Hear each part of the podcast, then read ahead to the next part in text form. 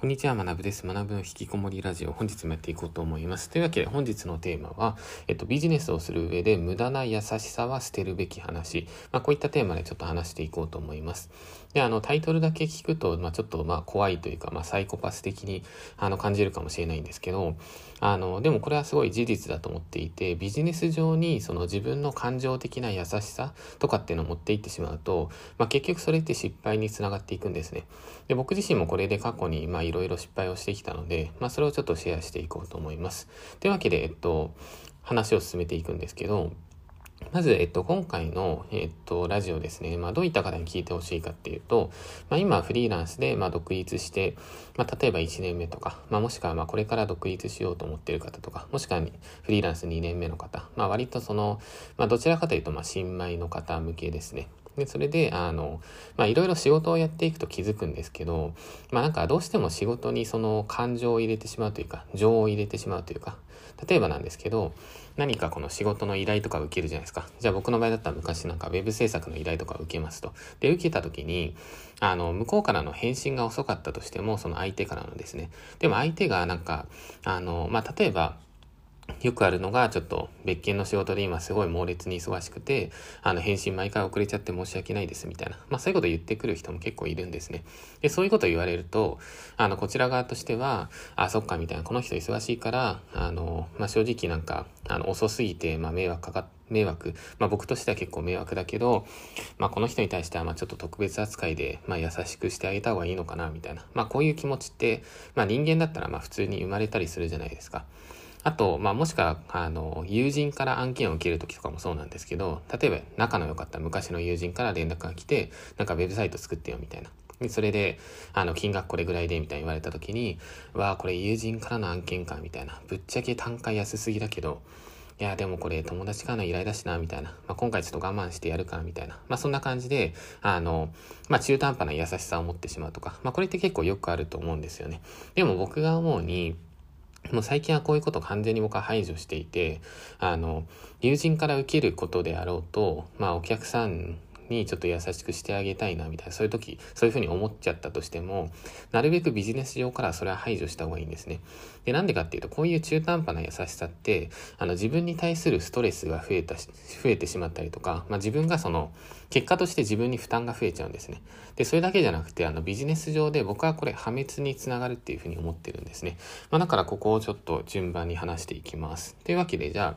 あ、あの、まず話を進めていくんですけど、あの、まあ、とりあえずそんな感じで相手にその感情を持ってしまう。あ、このお客さん大切にしようかな、みたいな。まあ、そういうふうに思うと、まあ、その人だけ、まあ、ある種特別扱いをするわけじゃないですか。でも特別扱いした時に、あの、じゃあお客さん側はどういう感情かっていうと、まあ、正直感情の数字っていうのはプラマイゼロなわけですね。あの、要するに、その、お客さんからしたら、まあ、それが当たり前っていうふうに感じるわけじゃないですか。で、お客さんって、多分その、まあその自分と、例えば僕、僕とその相手が取引するってなった時に、お客さんからしたら僕と取引するのは多分まあ初めてな、初めてなわけで、まあこれがまあ普通っていうふうな認識になりますよね。で、あの、でも一方で僕からしたらめちゃくちゃ特別扱いをしてるわけじゃないですか。で、まあこういった、あの、認識のズレがあるとどうなるかっていうと、まあ、結果として、あの、僕の方に、まあ、負の感情が生まれてしまうというか、例えばお客さんに対して優しくしてあげてるのに、相手からそれの見返りっていうのは一切ないと、こちら側としては、いや、なんでこんなに優しくしてあげてんのに、この人なんか全然感謝してこないんだろうみたいな。まあ、こういう、まあ、ある種これって傲慢な気持ちだとは思うんですけど、でも人間って多分そういうふうに、あの、心が動いちゃうと思うんですね。で、プラスアルファでもし仮にその相手が友人だったとするじゃないですか。例えば僕が友人から web 制作の案件を受けて、で、まあ友人だからめっちゃ低価格でやるじゃないですか。で、なった時に友人から一切感謝されないと、あの、まあ友人からしたらそれがまあ普通の価格だと思って発注してるわけなので、まあそこは仕方ないんですけど、でも、あの、多分、どういうふうな、あの、感情になってしまうかっていうと、いや、こんだけ安くやってあげてんのに、なんでそんな、あの、感謝もしてこないんだろうみたいな。まあそんな感じで、まあこの、あの、感情はまあ先ほど言ったように傲慢なので間違ってるんですけど、まあただ結局ビジネス上で相手を特別扱いしてしまうと、まあこういう感情って生まれちゃうと思うんですね。だから、あの、まあ本当にやめた方がいいっていう、まあそれが今回お伝えしたいことですね。で、えっと、それでですね、あの、まあ僕自身のちょっと経験談ももう少し話していこうと思うんですけど、えっ、ー、と、二つ話そうと思います。で、まず一つ目から話すんですけど、あの、僕自身以前に友人から結構大型のウェブサイト制作案件、まあそれを受けたんですね。で、受けて、あの、まあ途中まで進めていったんですけど、まあとにかくもうその友人からの返信が超遅かったんですね。もう案件全然進まないんですよ。で、進まないってなると、僕としては、まあそのウェブ制作を受けるってなったら、その当時、デザイナーとかと一緒に組んでいたわけなので、そのデザイナーにデザインのデザインを発注するじゃないですか。で、発注するってことは僕のそのお金持ち出しで発注してるわけなので、まず自分のお金が減って、で、その後、まあ、クライアントから資金を回収する。まあ、その流れだと思うんですけど、まあ、ただ、あの、案件が進まないから、もう本当に半年以上かな。もうずっとなんか、ほぼ止まってるみたいな感じだったんですね。で、その途中途中で僕としてはやっぱりその、案件進めないといけないから、その友人に連絡するじゃないですか。で、それで すいません、ちょっと咳が。あの、それで、あの、まあ、メールするっていうのも、ぶっちゃけそれもコストなわけじゃないですか。その、なんていうんですか。いちいち頭の片隅に覚えといていかないといけないし、あの、連絡するのも、まあ、めんどくさいじゃないですか。で、それで、えっ、ー、と、ちょうど多分7、8ヶ月経った時だと思うんですけど、僕はもうさすがに、まあこれ友人からの案件だったけど、もう切ろうっていうふうに決めて、で、それでも友人に全部言いましたね。あの、こうこうこういう理由で、もう返信も全然遅いし、で、こちらとしてはもう外注費も先に持ち出しをしているみたいな。で、それで、まあこの先も進む感じが全く見受けられないし、あの、まあ正直もうここで案件を停止とさせてくださいみたいな。まあただ、もう、結構サイト半分以上出来上がってたんですよ。でも半分以上出来上がっているから、このサイトってのはお渡ししますみたいな。その代わり、えっと、見積もり額の半額っていうのは払ってくださいみたいな。まあなんか、あの、そんな感じでもう結構バーって、まあ冷たい感じでメール送ったんですね。まあそしたら相手はめっちゃ謝ってきたんですけど、謝ってきて、で、最初になんか、一回ちょっとなんか、いや、半額払えないみたいなこと言われたんですね。で、それ言われたんですけど、僕はそこから、まあ、さらに交渉して、いや、なんか、あの、こうこうこういう理由でも、作っているしみたいなことを言ったら、まあ、最終的に半金は獲得できたので、まあ、それでよかったんですけど、まあ、言うまでもなく結局その友人との関係値っていうのはそこで終わりましたね。だから結局あの、まあ、友人をそういうふうに特別扱いをしてしまってで自分がその 何て言うんですか結構損失を抱える状態になってしまったみたいな、まあ、そうなってそうなってしまうとまあ、交友関係、友人とのその友情っていう場所、まあそこも結構崩れてしまったりもするので、まあぜひこれ聞いてる皆さんはですね、その友人から仮に受注するってなっても、まあしっかりもう納期を決めた方がいいし、スケジュールも決めた方がいいし、あと価格とかも値下げする必要一切ないですね。もう定価でちゃんと受ける。まあもしくは本当に仲いい友達だったら、まあ多少ちょっと下げるとかは、まあありかもしれないですけど、まあ基本もう、もし多少下げるんだったら、その下げた部分っていうのをちゃんと相手に伝えること。まあ、これがすごい重要だと思います。っていうのが、えっと、経験談の一つ目。で、続いてちょっと経験談の二つ目に進むので、チャプター区切ります。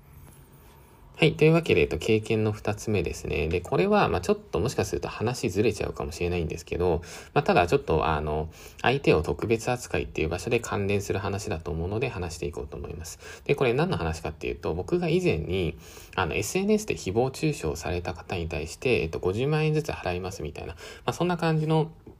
あの、企画っていうのを、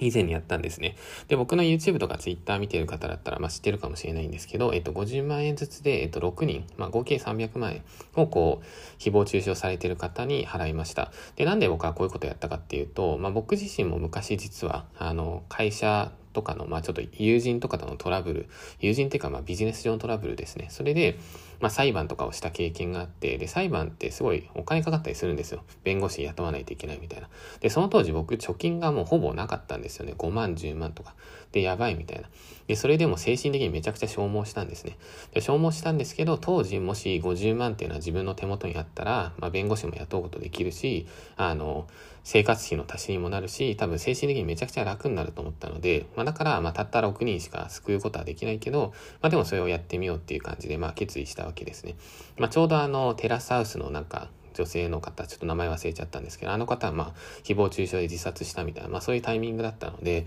まあちょっと僕も自分でできることやってみようかなみたいな思ってやりました。で、えっと、その結果、まあどうなったかっていうと、あの、まあ、基本的に、まあ全然問題なくこうお金を配布できて、まあそれはそれで良かったんですけど、まあ、ただちょっと一人の方から、あの、なんていうんですかね、まあ、すごい文句を言われるというか、僕が最初間違って、あの、お金の振込金額をま、あの、少なく送ってしまったんですね。普通に僕のあの入力ミス。僕なんかそういうボンミスめちゃくちゃするんですよ。だから今その、外注費とかその会社の売上管理とかも全部そのマネージャーの方にお願いしてるんですけど、まあ僕本当に数字のミスとか本当にすごい多くて、それであの、まあ、僕が間違った金額を振り込んでしまって、でも、あの、何ていうんですか、まあ僕の感情としては、まあこちらそのすごいボランティアで、しかも50万円いきなり渡しているので、あの、まあ普通に考えたら、まあある程度多分感謝してくれるのが普通じゃないですか。でもその方は、まあどんな感じの反応をしたかっていうと、あの、え、金額が全然少ないんですけど、みたいな。あなたは詐欺なんですか？みたいな。早く差額を振り込んでくださいみたいな。まあ、こんな、こんな感じの、あの、連絡が来たんですね。で、僕はまあ、これを見た時に、まあ、すごいショックを受けてしまい、あの、まあ、ショックというか、ああ、こんな感じになるのかと思って、これっていうのも結局あれですよね。まあ、今回のそのビジネスをする上で、その無駄な優しさ捨てようっていうところで、あの、まあ、当時の僕っていうのは、なんていうんですかね。まあ別にお金も結構余っていたし、あの、まあ300万円ぐらいだったらこうパッて払ったとしても別に痛みは何もないという状態で、まあ今は別にそうなんですけど、それで、あの、まあちょっと世のためになったらいいかなみたいな、まあ本当にまあ優しさというか、まあある意味その半分自己犠牲みたいになってるかもしれないんですけど、まあそんな感じの感情でお金をこう配ってみた結果、まあそしたら、まあ感謝されるどころか、まあ逆にこう文句を言われたと。まあ、この経験があって、まあ結構ショックだったんですね。まあだからあの、まあ先ほどのその友人から web 制作案件を受けた時とかの話でもそうなんですけど、まあ、ある種その自分をその自己犠牲にしてしまうような働き方、もしくは自己犠牲をしてしまうようなボランティアの仕方。まあ、これっていうのはもう100%、もう200%僕は絶対やらない方がいいなっていうふうに、あの、もう決意をしました。だから僕は、あの、別に今もなんかボランティアとかって特にしていないんですけど、あの、たまにまあ寄付とかするんですけど、あの、ボランティアしないですね。で、仮にボランティアするとなっても、ちゃんとそこでビジネスが生まれるような仕組み、もしくはそのボランティアをすることによって、まあこういう言い方をするとえぐいかもしれないんですけど、僕がしっかり特攻するようなことっていうのをちゃんと作った上でやっていかないと、まあ結局そのまあ自己犠牲し続けることって継続性も続かないですし、あの、まあ場合によってはその、なんていうんですか、まあ、自己犠牲してしまうと感謝され、されるべきみたいな、まあ、そういう感情生まれちゃうじゃないですか。まあ、300万円配った時の僕もそうだったんですけど、自分は感謝されるべきみたいな思っちゃってたんですね。で、これってある意味で、まあ、傲慢っちゃ傲慢だと思うんですよ。だからそれもすごい反省して、まあ、僕はそういうボランティアはやめましたと。だから、あの、まあ、もう一回ちょっと話を戻していくと、これ聞いてる皆さんは、まあ、これからフリーランス頑張りたい方、まあ、これ、今頑張ってる方だと思うので、ビジネスをする上で、こういった優しさですね。優しさを持ってしまうと、人間だからどうしても思っちゃうんですけど、でもそれはやっぱ継続性がないですし、あの、傲慢な気持ちにつながってしまいます。自分は優しい。だから感謝されるべき。これ傲慢だと思うんですね。だから、あの、やめていきましょうと。まあそんな感じですね。はい。というわけで、えっと、以上なんですけど、ここからもう少し話を進めようと思っていて、あの、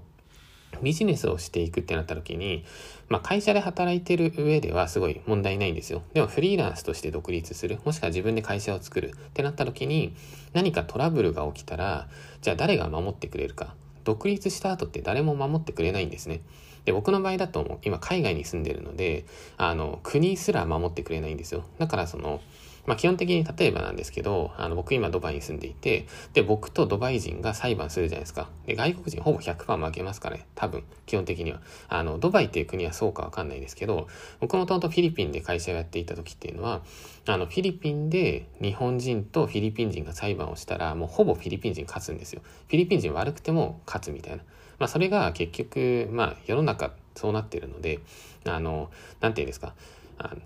例えばなんですけど、あの、自分が、まあ皆さん今日本に多分住んでるじゃないですか。で、日本に住んでいて、で、日本で働いている、例えばなんか外国人、まあなんか、日本にじゃあ例えばフィリピン人が働いてるみたいになった時に、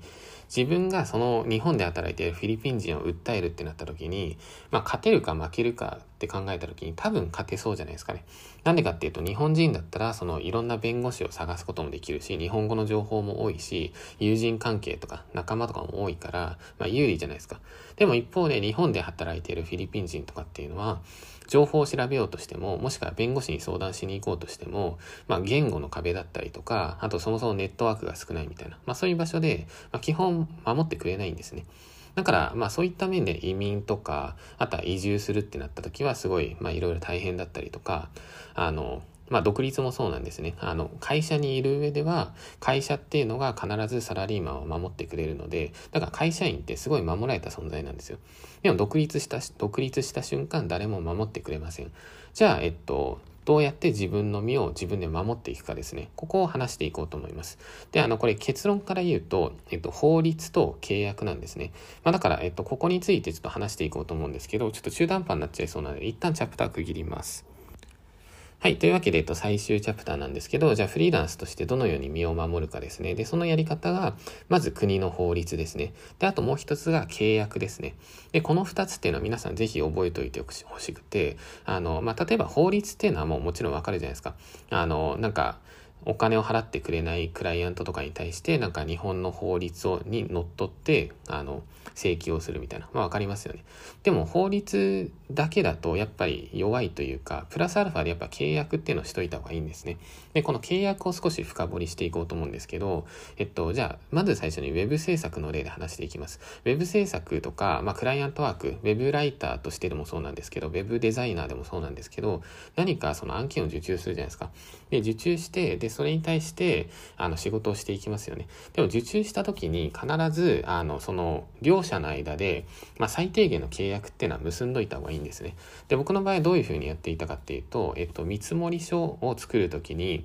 必ず注意書きを書いておいて、例えば、ウェブサイトを作るんだったら、このウェブサイトは、あの、サファリとか、Google の Chrome とか、まあ、そのあたりでは、あの、動作確認しますよ、みたいな。でも、他のブラウザでは確認しませんよ、みたいな。まあ、こういった感じの、まあ、例えば、こうい、これも一つの契約ですよね。注意書きというか。で、これを書いておくことによって、どういうふうに自分が守られるかっていうと、今って iPhone もあれば、Android もあれば、あとはなんか、Chromebook っていう PC もあれば、Apple の MacBook もあれば、いろんなデバイスがありますよね。で、いろんなデバイスで、その、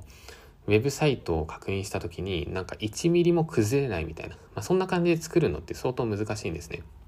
あの、デバイスのその環境に応じて、まあ、ちょっとずれちゃったりするんですよ。で、そういったズレっていうのを相手から指摘されると、あの、制作側としてはめちゃくちゃ大変なんですよ。だから見積もりとかを取る段階で、相手側にそれをしっかり伝えておくとか。まあ、これが、その、まあ、契約のところですよね。で、もしくは、えっと、まあ、今、ウェブ制作の話をしたんですけど、これだけじゃなくて、例えば自分で商品を作って販売をする。例えば僕だったら、プログラミングスクールを、えっと、自分で、あの、オンラインのコミュニティなんですけど、それを販売していたりとか、ブログの教材を売っていたり、商品販売ですね、ダイレクト販売をする際には、まあ、どういった、あの、契約を作ればいいかっていうと、これが、まあ、利用規約っていうふうに言われるものですね。で、この利用規約っていうものがないと、結局何かお客さんとトラブルが起きた時に、あの、じゃあ何に基づいて考えますかってなった時に、まあ日本の法律に基づいて考えましょうっていうふうになってしまうわけですね。で、そうすると話が大きくなりすぎてめんどくさいんですよ。だったら商品売るときに、例えばこの商品を買って、それで、あの、まあ、例えば返金できませんよとか、この商品を買って、まあ、こうこうこういう理由なら返金できるけど、これなら返金できませんとか。あとはこうこうこういう理由だったら、あの、なんかこういうふうになりますみたいな、いろんなまあ条件とかっていうのはちゃんとこう、利用規約とかに決めておかないといけないんですね。で、こういうのをやっておかないと、どうなるかっていうと、例えばまあクレーマーみたいな人が出てきた時とかに、まあすごい消耗したりするわけですね。だから、あの、フリーランスの皆さん、これもし聞いていたら、あの、必ず、その、まあ、ネットで調べればほとんど出てくるので大丈夫です。あの、商品販売とかの利用規約、まあ、これの作り方とか、まあ、正直最初作るのめんどくさいし、あの、本格的に作るんだったら弁護士の先生とか依頼すればいいと思うんですけど、まあ、金額としては多分、どんなもんかな、10万とかそれぐらいでできるとは思うので、一旦まあ作っちゃうのもいいと思いますね。あとは Web 制作とかにおいては、あの Web 制作の、えっと、契約書とか、で調べると、まあ、いろんな情報出てくるので、まあ、それを、あの、なんていうんですかね、まあ、クライアント向けに、クライアントとか自分なりにちょっと改造しながら使っていくみたいな、まあ、そんな感じで、まあ、必ずこの契約書ですね、これを、あの、しっかり作っていった方がいいと思います。あの、まあ、僕も結構契約とか、まあ、割と適当にやっていた方なので、まあ、ウェブ制作の小さい案件とかっていうのは別に契約結ば結ばずにやっちゃうみたいな、まあ、そんな感じだったんですけど、例えば20万とか30万とか、まあそういうのはいいんですけど、例えば100万超えてくる案件とか、まあそういうものだったら、まあ100万じゃなくても例えば、まあ、80万とか、まあ、それぐらいで、まあ、自分なりにちょっと大きい金額になってきたな、みたいな。で、この案件ちょっと長く続きそうだな、みたいな。まあ、そうなったらしっかりその契約を持ち出しましょうと。まあ、それの方が、あの、大切というか、まあ、そうしないとフリーランスって誰も守ってくれませんよっていう会社もいないですし、あの、あと守ってくれの国の法律だけみたいな。国の法律裁判するのめっちゃめんどくさいんで、だったら最初に利用規約とかしっかり作っといた方が安心ですっていう、まあそんな感じの話ですね。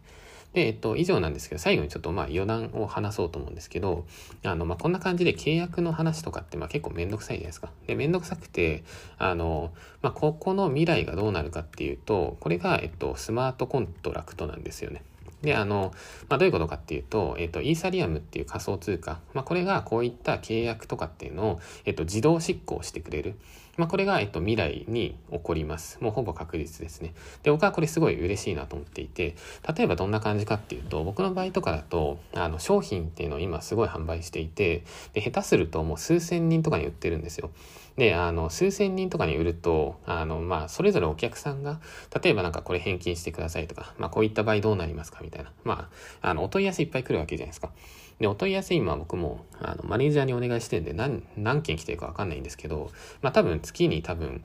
100とか、それぐらい来てんのかな。まあ、多分来てると思うんですね。で、来ていて、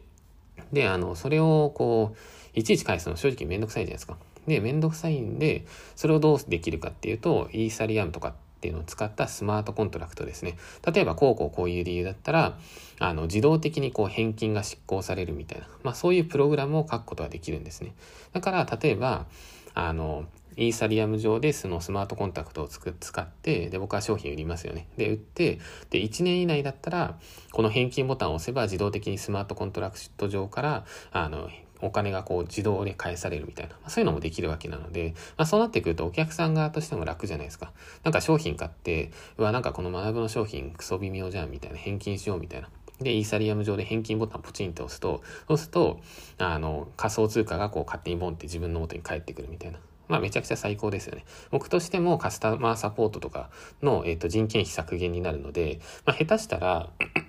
あの、僕としてもその売上伸ばせるんですよね。利益率伸ばせるというか。まあ、だから、あの、まあ今のところはでもこういったスマートコントラクトが、コントラクトみたいな、まあ仮想通貨上で、あの、契約書をプログラミングできる時代ですね。これはもう少し先になるので、まあ、ただ現状は、あの、紙にこう文字で契約書を作っていくしかないので、まあ、だから皆さんはぜひですね、まあ、先ほどの話に戻るんですけど、取引をするときは契約書ですね。これを、また金額が大きくなる場合だけでいいので、まあ、ランサーズとか、まあ、ちっちゃい金額は全然やらなくて大丈夫です。あの、まあ、50万円以上とか、まあ、そんな感じで考えておけばいいと思います。50万円以上だったらしっかりその契約っていうのをやっていきましょうと。はい。まあ、そんな感じですね。というわけで、えっと、今回ちょっと最後にざっくりまとめると、えっと、ビジネスをする上で無駄ない優しさは捨てましょうっていう話をしました。で、あの、相手に優しさを持ったとしても、もしくは相手になんか感情を持ってしまったとしても、相手からしたらそれが普通っていうふうに感じるので、つまり、あの、どんなに相手に優しくしてあげても相手からはそれに見合った感謝ってのはされないんですね。で、そうなるとどうなるかっていうと、いや、こんなにやってあげたのになんでこいつは自分に感謝しないんだっていう、まあ、こういう気持ちが生まれてしまうと。まあ、だったらいちいちそんな感情は持たずに、全てのお客さんを平等に扱う。まあ、こっちの方がもう絶対ビジネスとして効率的だし、あの、いいんじゃないかなって感じですね。で、あとは、あの、フリーランスとして独立する場合、あの、会社を自分で作る場合っていうのは、あの、誰も守ってくれませんと。自分の身は自分で守ると。で、守ってくれる、あなたを守ってくれるのは2つだけですと。日本の法律と、あとは、えっと、取引をした時の契約書。この2つだけなんですね。だから法律っていうのはもう日本国憲法で勝手に定められているので OK なんですけど、まあ、利用規約とか、あとは、えっと、契約する際の、まあなんかその取引と、取引先との契約ですね。これっていうのは自分でしっかり作っていって調べないといけないので、まあ現状そのあたりの知識がない方は、あの、まあ後々ですね、まあ50万単位とかの契約を受注できるようになってからでも全然大丈夫なので、あの、勉強していきましょうと。はい。まあそんな感じで本日の、えっ、と、引きこもりラジオ以上となります。というわけで、えっ、と、僕は今日はこれから、えっ、と、ランチを食べて、で、その後に、あの筋トレして、その後、まあ、ちょっと最近 SEO の教材も作っているので、それを今日仕上げちゃおうかなと思っています。というわけで、じゃあ引き続き皆さん頑張っていきましょう。それではお疲れ様です。